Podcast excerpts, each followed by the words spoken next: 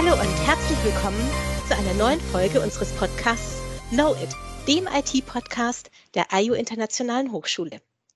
Sibylle und ich haben wieder ein spannendes Thema ausgesucht und werden darüber mit zwei Kollegen sprechen.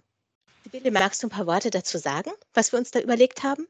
Ja, wir haben als Thema heute GPT-3 mitgebracht und was sich hinter dieser Abkürzung aus äh, Buchstaben und einer Zahl verbirgt, das ist etwas aus dem Bereich der künstlichen Intelligenz. Das wollen wir gerne mit zwei unserer Kollegen und Experten aus diesem Bereich diskutieren, mit Professor Thomas Zöller und mit Professor Christian Müller-Kett.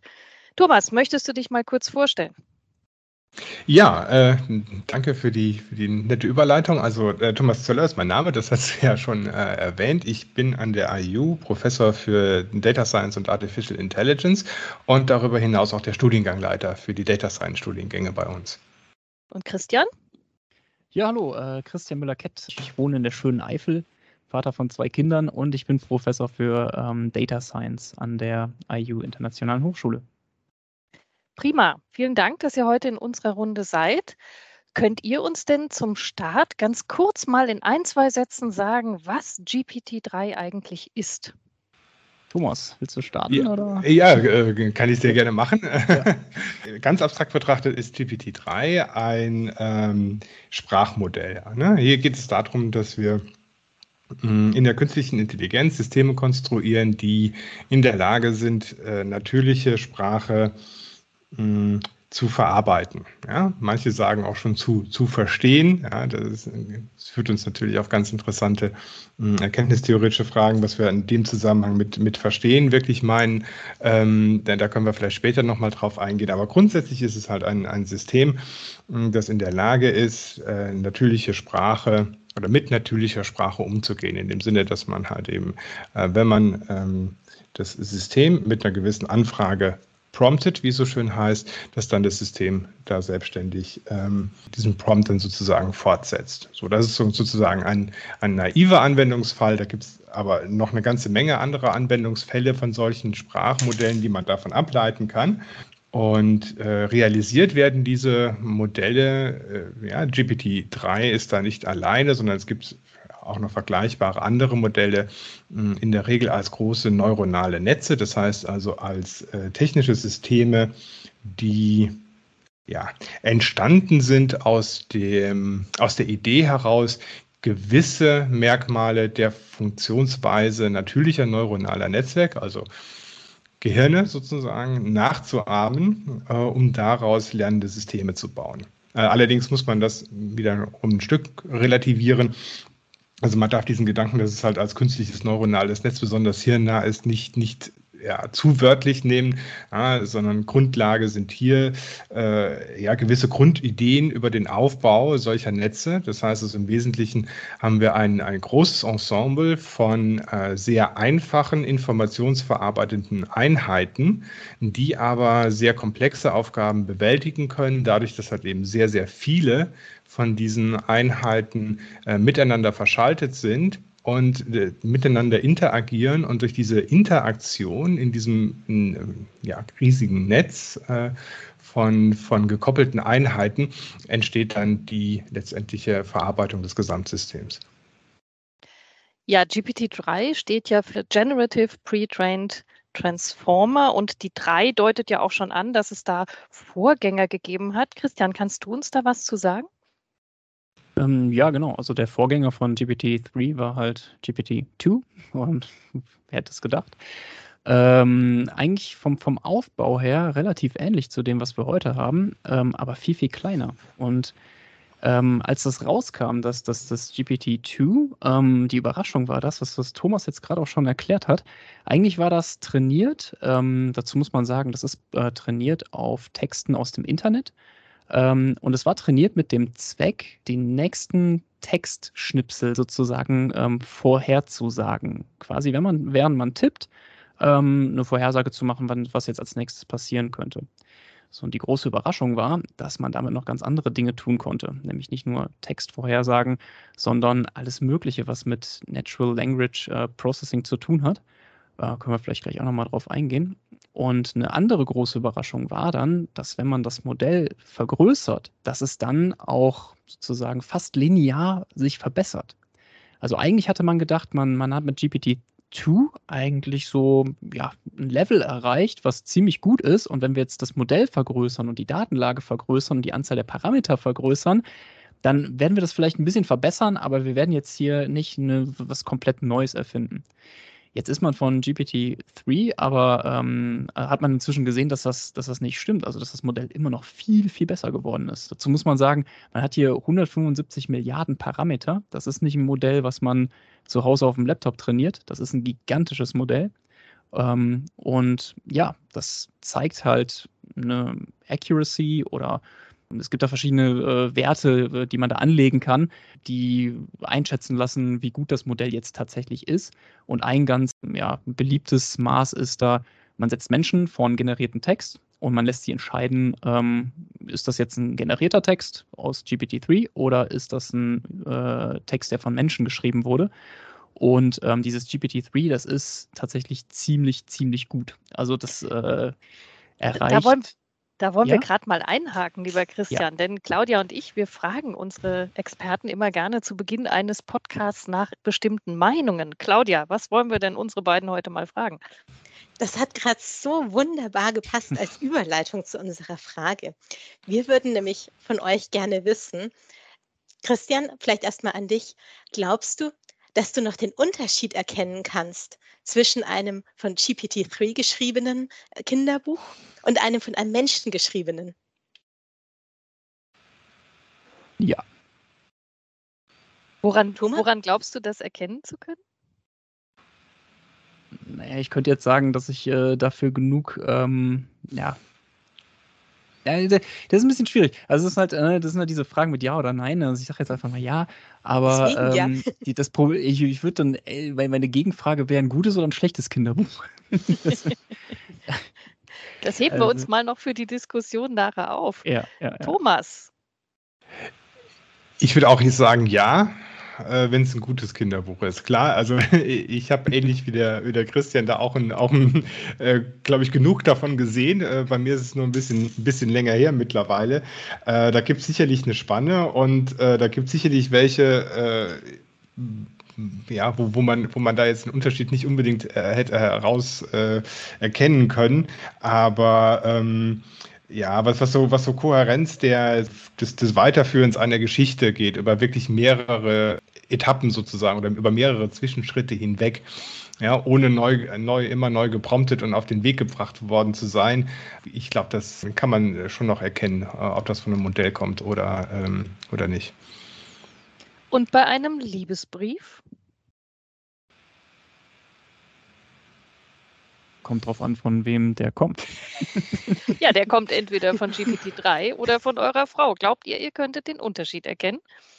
Ja, weil der ganz ja. eindeutig auf persönliche Erfahrung zurückgreift. Ja. Dann hätten wir noch eine dritte Frage. Und wie ist es denn bei wissenschaftlichen Artikeln? Also ich würde auch sagen, das ist ähnlich wie mit dem Kinderbuch. Ist es ein guter oder ist es ein schlechter Artikel? Ja, ja, also ich, ich äh, bin auch hier mal mutig und sage ja. Also vor allen Dingen, wenn wir das so verstehen, äh, so ein Artikel quasi am Stück von, von GPT-3 geschrieben. Ja, dann, dann glaube ich, kann man das schon sehr gut erkennen. Also, was, was man, also man hat ja ähm, kurz nachdem GPT-3 veröffentlicht worden ist, äh, gab es äh, in den populäreren, aber fachlich orientierten Medienlandschaft, also sagen wir mal Blogs oder, oder halt irgendwie so Zeitschriften wie Wired und Konsorten, äh, gab es ja da so Auszüge oder auch teilweise auch in, in, in Tageszeitungen gab es dann Auszüge von, von ähm, Artikeln, ja, wo es dann geheißen hat, ja, die wurden von GPT-3 geschrieben. Im Nachhinein hat sich dann rausgestellt, äh, stimmt nur bedingt. Ja, das heißt, also es wurden verschiedene Textschnipsel von GPT-3 generiert. Und aus denen wurde dann halt eben hinterher von einem menschlichen Redakteur, Redakteurin äh, da ein Artikel draus gemacht und das wieder zusammengesetzt. Ja, es ist also nicht so, dass, dass das System kompletten kohärenten Text, äh, also über längeren, längeren Text geschrieben hätte. Und genau da, glaube ich, sehe ich auch nach wie vor die Herausforderung äh, im Zusammenhang mit diesen Systemen. Ja, und wenn wir also jetzt davon ausgehen, ein, eine, eine wirklich äh, am Stück verfasste Arbeit, äh, das sieht man doch sehr, glaube ich, sieht man doch sehr leicht. Ähm, insbesondere wissenschaftliche Artikel, die ja äh, auch, auch einen gewissen Neuigkeitswert äh, bezüglich der, der ähm, vermittelten Erkenntnisse haben sollen, ähm, ist das schon so, dass ich glaube, dass, dass sowas auf absehbarer Zeit nicht von so einem Modell zu erwarten ist. Was können wir denn von so einem Modell erwarten? Wo seht ihr heute gute und vielleicht auch ökonomisch sinnvolle Einsatzmöglichkeiten eines solchen Modells? Da würde ich vielleicht gerne auch gleich nochmal einhaken. Meint ihr, es könnte klappen, dass wir zu diesem Podcast uns eine kurze Beschreibung erstellen lassen? Quasi sowas in die Show Notes reinkommt. Was war heute das Thema? Ja, also mit, mit, mit einer, also wenn wir, wenn wir das entsprechend äh, prompten, das ist auch so ein, so ein Thema, auf das wir vielleicht äh, später nochmal eingehen können, dass das vieles an den, an diesem, äh, an der Qualität der, der Ausgabe dieser Modelle auch daran liegt, wie ich diese Modelle frage, ja, sozusagen. Äh, ja, wenn man das, wenn man das gut macht, kann das schon, kann das schon, könnte das schon was werden. Das könnte ich mir vorstellen. Ähm, dann werden wir das mal auch mal ausprobieren. Und dann ja. sehen wir, was unsere Hörer und Hörerinnen dazu sagen. Welche Textarten eignen sich denn besonders gut zum automatischen Generieren oder zum Fortsetzen?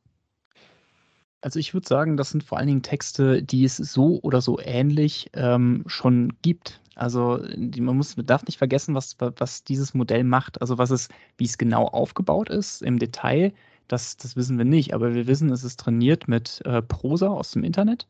Ähm, und es gibt uns Vorschläge für einen Text, der als nächstes kommen kann. Das bedeutet, wenn wir jetzt einen ganz allgemeinen kleinen Absatz darüber machen, was ist ein Computer, dann wird dieser Text wahrscheinlich, wenn wir es gut prompten, ähm, wahrscheinlich überzeugend sein, weil es gibt im Internet genug Beschreibungen, die da brauchbar sind. Das muss jetzt nicht ein Copy-Paste sein aus einem Text, den es schon gibt, denn das kann GPT-3 ja auch. Es kann eine Synthese ähm, äh, durchführen. Also es kann auch aus verschiedenen Quellen Text generieren, der dann kohärent und schlüssig ist, wenn wir es richtig bedienen. Ähm, was allerdings schwierig ist, ist wirklich etwas Neues zu kreieren.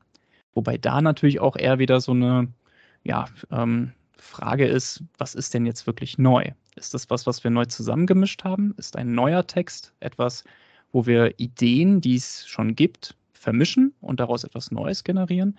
Oder ist das wirklich etwas, was, was neu aus sich entsteht? Und das wird schwierig. Das, das äh, halte ich dann für eine eher herausfordernde Aufgabe bei GPT-3. Thomas, an welche Anwendungsfelder denkst du bei GPT-3? Oh, da, da GPT-3 ja tatsächlich als äh, universales Sprachmodell auch konzipiert wurde und mit einer riesigen Menge wirklich an Text gefüttert wurde, das, das äh, ist ja also, Datenbestand, ja, Christian schon richtig gesagt aus dem Internet. Das heißt also, man hat äh, auch wieder über, über Bots massiv das, das, das Internet gecrawlt und, und Text zusammengetragen. Das heißt, es ist sozusagen die, die, die Bandbreite an, an Themen reflektiert, also die, die das Netz insofern schon mal gesehen hat, wenn man den Begriff jetzt hier verwenden möchte, entspricht jetzt sozusagen der, der Bandbreite der Dinge, die so im Netz zu finden sind. Und von daher ähm, äh, es ist, ist auch die Anzahl der, der möglichen Anwendungen sehr, sehr groß. Man kann übersetzen, man kann äh, sogar, also es gibt ja sogar schon Ansätze, Programmiercode äh, über solche Modelle zu erzeugen. Ja, man kann auch, wenn man, wenn man sehr geschickt ist in dem, in dem Prompting, auch über, über so ein System eine Sentimentanalyse machen äh, lassen. Das heißt also, ne, welche, welche Stimmung drückt ein, ein gewisses Textstück aus. Ähm, das heißt also, man hat da ein, ein, ein Riesenspektrum. Man kann natürlich auch äh, ja, gerade auch diese, diese, diese Kernfähigkeit des Modells Text fortzusetzen, zu nut sich zunutze machen, um äh, das, das als Werkzeug anzusetzen, um neue Texte auch tatsächlich zu schreiben. Ja? Also zumindest als Inspirationsquelle, ja, kann man, kann man ja äh, so, so ein Modell da nutzen. Das heißt also auch da äh, ist, es, ist es einsetzbar. Äh, gut, es wäre jetzt natürlich als, als, als Hintergrund für, für ein, für ein einfachen Chatbot, vielleicht ein bisschen mit Kanonen auf Spatzen geschossen, aber im Prinzip ja, ist auch das ein, ein denkbarer Anwendungsfall. Tatsächlich gab es mit Nabla, hießen sie, glaube ich, ein französisches Unternehmen, das GPT-3 als Grundlage für einen medizinischen Chatbot verwendet hat, mhm. obwohl mhm. die Macher, also das ist OpenAI, ähm, dem eindeutig widersprochen hatten und davor gewarnt haben, dass man das nicht tun soll. Das kam dann tatsächlich auch dazu, dass das System einem depressiven Patienten mhm. vorschlug, er solle Selbstmord begehen, weil das in vielen Texten eben vorkam, wo Patienten ähnliche Symptome geäußert hatten. Was sagt ihr denn zu solchen Problematiken? Ja, das ist natürlich ein Thema, was, was weit über GPT-3 hinausgeht. Das ist ein ganz generelles ähm, oder ein ganz generelles Thema, wenn es darum geht, ähm, wie machen wir künstliche Intelligenz fair, nachvollziehbar und nicht, ähm, ja, wie sagt man auf Deutsch, bias, würde man sagen. Also verzerrt. verzerrt. Ja, verzerrt, genau. Also und wie verhindern wir, dass zum Beispiel Ressentiments in Trainingsdaten reproduziert werden. Das ist natürlich, das spielt da alles mit rein. Das ist ein großes Forschungsfeld. Ähm, ja, äh, wie gesagt, das was, weit über jetzt über, über diese eine Technologie hinausgeht und bestimmt eine Herausforderung ist äh, für, die, für die nächsten Jahre ganz, ganz generell für, für das ganze ähm, äh, Thema Machine Learning und Artificial Intelligence. Genau, und hier ist also halt eben diese eine, eine der großen Stärken des Systems ist an der Stelle auch, äh, auch eine, eine der großen Schwächen. Ne? Es basiert halt eben auf der Breite des Materials, wie wir es so im Internet finden. Da sind gewisse Checks ja, werden da durchgeführt, also sowohl bei dem Input als auch bei dem, was das, was das Modell ähm, so, so von sich gibt. Die gehen aber halt eben nur so und so weit. Ja, man kann vielleicht mit äh, einfachen regelbasierten äh, Ansätzen noch rausfinden, wann das Modell da halt eben eine, eine Sprache reproduziert, die man, äh, ja, sagen wir, an der Stelle jetzt vielleicht unter dem Kontext nicht haben möchte. Mm, aber wenn es halt um solche ethischen Themen geht, ja, wird es halt eben sehr, sehr schwierig, weil das, das System das aus sich heraus ja nicht leisten kann, weil es ja keine Vorstellung davon hat. Ja, Im Grunde genommen sind hier statt, ja, also auch, auch wie, wie beeindruckend die, die Ergebnisse auch immer sein mögen, darf man nicht ganz vergessen, dass es halt eben ein System ist, das ähm, statistische Regularitäten aus, aus einem sehr, sehr, sehr großen Textkorpus gelernt hat und halt eben nichts außerdem. Ja, also dass das dass das an Stellen bedeutungstragend ist, dass das sinnhaftig ist, ja, das glaube ich verblüfft auch ein Stück weit immer noch, also zumindest zum gewissen Grade die Forschenden, die sich halt eben mit diesen Themen auseinandersetzen. In diesem Kontext, wir haben vorhin eine beeindruckende Zahl gehört, 175 Milliarden Parameter. Wie kann man sich denn einen Parameter in so einem System vorstellen? Wie ein einzelnes Neuron oder wie die Bedeutung eines einzelnen Wortes, einer Zeichenkette oder was ist mhm. das? Ja, also die, die, solche Systeme haben eine, eine, eine sehr, sehr ähm, komplexe Architektur unter Umständen. Ähm, aber wenn man es jetzt mal ganz einfach runterbricht, also ne, nehmen wir mal so ein, so ein äh, also kommen wir nochmal diesen, diese, diese alle einfachste Betrachtungsweise, das Ganze ist ein künstliches neuronales Netz. Das heißt also, es gibt diese einfachen informationsverarbeitenden Einheiten und die sind miteinander verbunden und können äh, Informationen austauschen. Das sieht typischerweise so aus, dass so eine einzelne Zelle eine Reihe von äh, Eingaben halt eben empfängt, nämlich von den äh, ja, mit ihr verbundenen anderen Zellen im Netz. Ähm, daraus bildet diese informationsverarbeitende Einheit eine gewichtete Summe. Diese gewichtete Summe wird durch eine Ausgabefunktion geleitet und das ist dann halt eben die Ausgabe, die an, das, an alle weiter äh, downstream, wie man so schön sagt, in, in der Verarbeitung ähm, äh, verbundenen Neuronen weitergeleitet wird. Ja, und im Wesentlichen, wenn, wenn so ein Netz trainiert wird, zwar wird ganz einfach runtergebrochen, werden halt diese Gewichte angepasst. Ja, das heißt also, wenn jetzt ein Neuron mit ähm, 100 anderen verbunden ist, habe ich 100 kleine Gewichte, für jede Verbindung eine und die kann ich einstellen. Und die bestimmen halt eben zusammen, welche die, welche Eingabe die, die, die Zelle in Summe sieht und bestimmen damit halt eben zusammen mit der Ausgabefunktion die Ausgabe. Und wenn wir von Parametern reden, reden wir typischerweise äh, von solchen Gewichten. Das heißt, wenn in dem Text, mit dem ich das System füttere, dann ein, sagen wir mal, ein Reizwort vorkommt, zum Beispiel Sonne, dann würde dieses Wort sozusagen die richtigen Komponenten triggern und würde damit verbundene Komponenten sozusagen hochholen. Also zum Beispiel hell oder warm oder sowas. Kann man sich das vorstellen? Auch als Assoziation?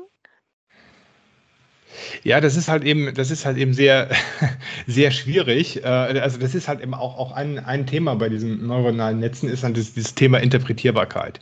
Ja, dieses, dieses Verhalten des, des Netzes ist im Prinzip ja äh, die, die Summe aller dieser einzelnen äh, Dinge, die diese, die diese künstlichen Neurone, diese informationsverarbeitenden Einheiten tun. Ja, und ähm, wenn ich nur die, die Eingabe und dann die Ausgabe des Netzes betrachte, ist es halt eben äh, schwierig, jetzt genau zu sagen, warum das Netz auf diese eine Eingabe genau mit, der an, mit, mit dieser Ausgabe reagiert hat. Ja, das ist halt auch einer der ganz, ganz großen Kritikpunkte an diesem Ansatz generell, ja, dass er, dass er im Sinne einer Erklärbarkeit absolut intransparent ist. Den Punkt hatte ja Christian vorhin auch schon angesprochen. Ja, mit Explainable AI beschreiten wir da ja auch äh, neue Forschungsfelder, die sich bemühen, das entsprechend offen zu legen. Gibt es denn vergleichbare textbasierte Systeme außerhalb von GPT-3 mit gleicher Leistungsfähigkeit? Ja, es gibt Systeme mit, mit ähnlicher Leistungsfähigkeit, zum Beispiel äh, äh T5 ist, ist ein anderes System. Was man aber schon generell sagen kann, ist, dass mit diesen großen Modellen äh, auch eine Konzentration äh, auf die großen sozusagen Spieler im Markt stattgefunden hat.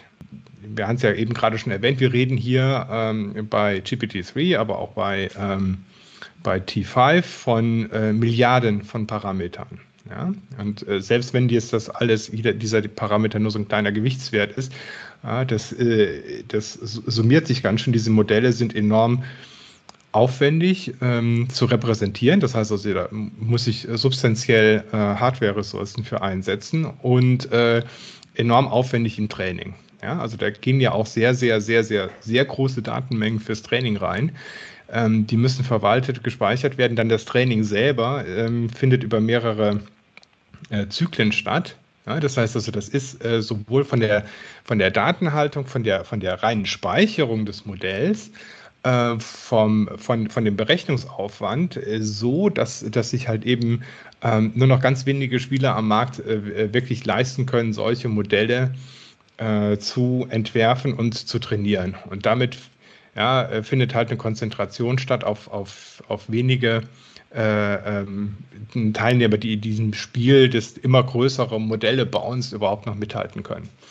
Ja, da kommt halt irgendwie so, so Microsoft ins Spiel und also beziehungsweise übernimmt dann äh, GPT-3, was eigentlich ja von, von OpenAI herkommt. Oder ne, Facebook, Schrägstrich Meta ist ein, ist ein anderer Spieler, der noch in dieser Größenordnung ähm, Modelle entwickeln kann. Google könnte natürlich, ja. Also das, aber äh, dann reden wir aber von, von äh, typischerweise von, von dieser Kategorie von, von Firmen und von diesen Größenordnungen. Und wir reden von sehr, sehr großen Aufwänden, ähm, sowohl in, in, im Sinne von, von harten Kosten, ja, finanziell messbaren Kosten, aber auch äh, Energieaufwänden, äh, die für das Training solcher Modelle und den Betrieb solcher Modelle eingesetzt werden müssen. Nun denken wir bei sprachbasierten Modellen natürlich an unsere westlichen Alphabete und an Texte in diesen Sprachen, die wir gesehen haben. Tatsächlich gibt es äh, mit Wudao zum Beispiel auch Systeme in Ostasien. Äh, Wudao kann chinesische Texte verarbeiten. Was glaubt ihr, welche großen Kommerzialisierungshoffnungen verbinden sich damit?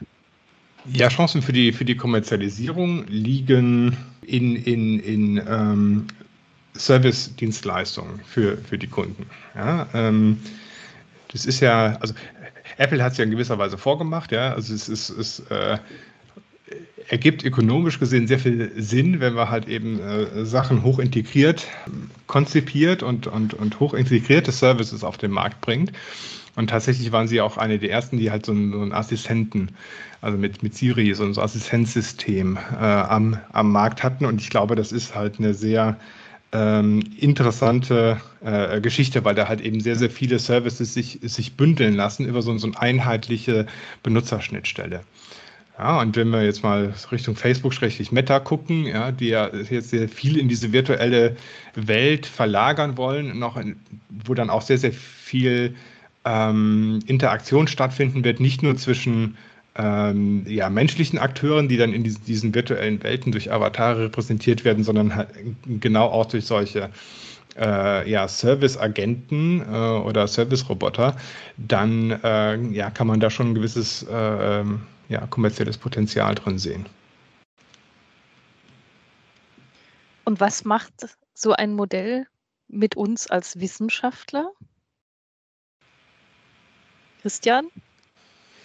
Das ist, das ist eine sehr gute Frage. Das, ist, das knüpft an das an, was ich eben vielleicht schon mal angerissen hatte, nämlich die Frage, was, was, was ist eigentlich äh, Wissenschaft, beziehungsweise was ist Erkenntnis oder was ist etwas Neues, was, was wir entdecken?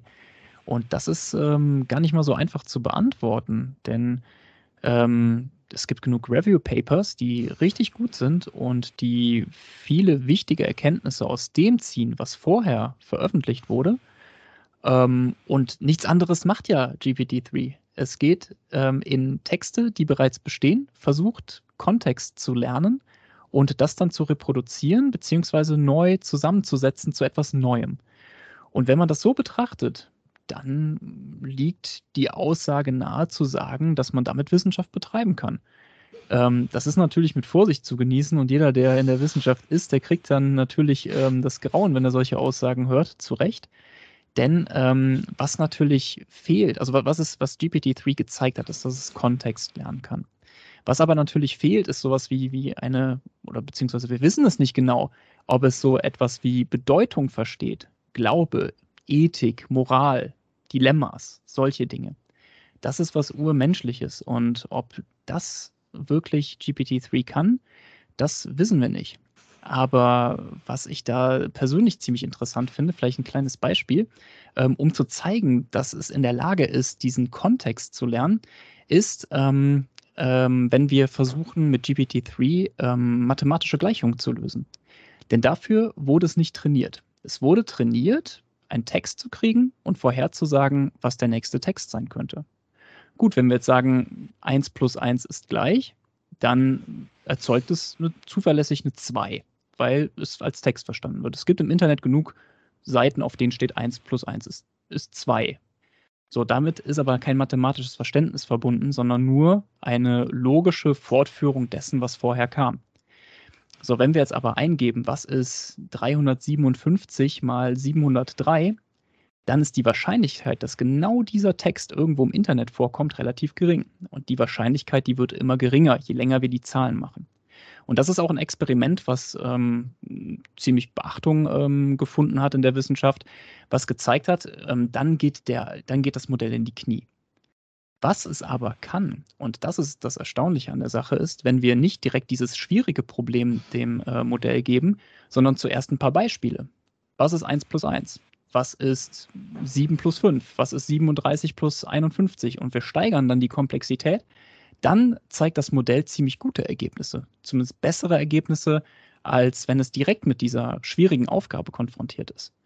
Und das ist was hochinteressantes, denn das bedeutet entweder, das Modell hat gelernt zu lernen, es hat den Kontext verstanden, es hat verstanden, was wir davon wollen, oder es konnte es bereits schon und wir haben dem Modell nur gesagt, was wir gerne hätten. Und es hat am Anfang nicht verstanden, was eigentlich die Frage ist, die wir gestellt haben.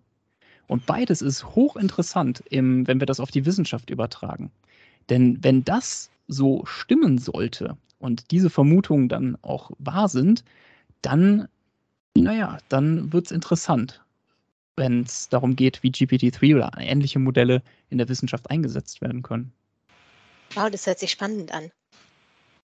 Ja, also ein, ein wesentlicher Aspekt ist ja auch immer äh, in, in, in der Wissenschaft äh, das, das, das adäquate Berücksichtigen des, des, des aktuellen Forschungsstandes. Ja, was, was ist ja gerade so ähm, State of the Art im, ähm, in, in diesem jeweiligen betrachteten Teilfeld und ähm, das wird ja auch immer schwieriger, sich darüber noch einen vernünftigen Überblick zu verschaffen. Ja? Die Anzahl der wissenschaftlichen Arbeiten, die veröffentlicht werden, ja, das kann man sich so von äh, vorletzten Jahrhundertwechsel bis jetzt angucken, ja, die, die, dann, sieht man was, was, was halt eben über diesen Zeitraum hinweg so exponentiell aussieht. Ja. Und es wird ja immer schwieriger, sich da noch zu orientieren. Das heißt, so ein, so ein System, das sehr, sehr viel Text, sehr, sehr viele Dinge gesehen hat, äh, sozusagen auch als, als, als Werkzeug äh, äh zu nehmen, äh, um, um äh, ja, also punktuell halt diese, diese gigantische Wissensbasis auch zu explorieren. Ja ähm, kann natürlich auch mal eine ganz, ganz interessante Sache sein. Ne? Sozusagen wie ein, also weniger äh, GPT-3 als, als forschende Person, sondern als äh, Forschungsassistent, ja, der, äh, ja, der, der gewisse ähm, Rechercheaufgaben übernehmen kann und vielleicht auch mal ab und an, ja, wenn, wenn, wenn, wenn man interessante Fragen stellt, äh, auch mal Dinge zurückliefern kann, die zumindest Denkanstöße bieten, äh, um, um äh, ja, nachverfolgt zu werden. Ja? Also so ein so ein, so ein ähm, ja, Sparringspartner auch, ja, bis zu einem gewissen Grade natürlich nur. Ja, das sind, das sind schon äh, Einsatzmöglichkeiten, die man sich auch in, in Wissenschaft und Forschung, denke ich mal, ganz gut vorstellen kann, auch mit solchen Systemen. Ihr habt ja so viele tolle, spannende Sachen hier jetzt erzählt von den Anwendungsbeispielen zu der Technik, was dahinter steht. Ähm, unsere Hörer und Hörerinnen wissen es. Wir fragen unsere Gäste immer auch noch nach Tipps und ähm, quasi Lesetipps ähm, Sinne, wo könnte ich mal dazu noch was nachlesen, wenn ich mehr dazu wissen will? Oder vielleicht an der Stelle auch, was könnte ich denn mal ausprobieren, um eben mal ja selber ein Gefühl dafür zu bekommen, was GPT-3 kann.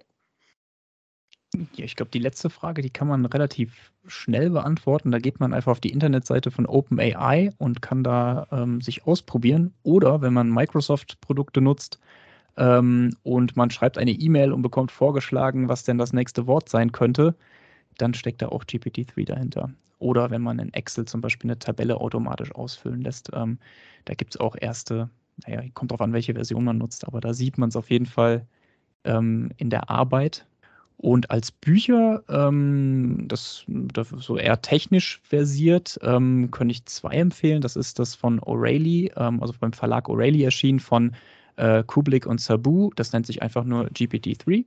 Das ist ähm, ja, eine ganz gute Einführung. Und dann gibt es noch von Pact Publishing, also bei Pub, äh, Pact Publishing erschienen von Ting Giris und Kinsella.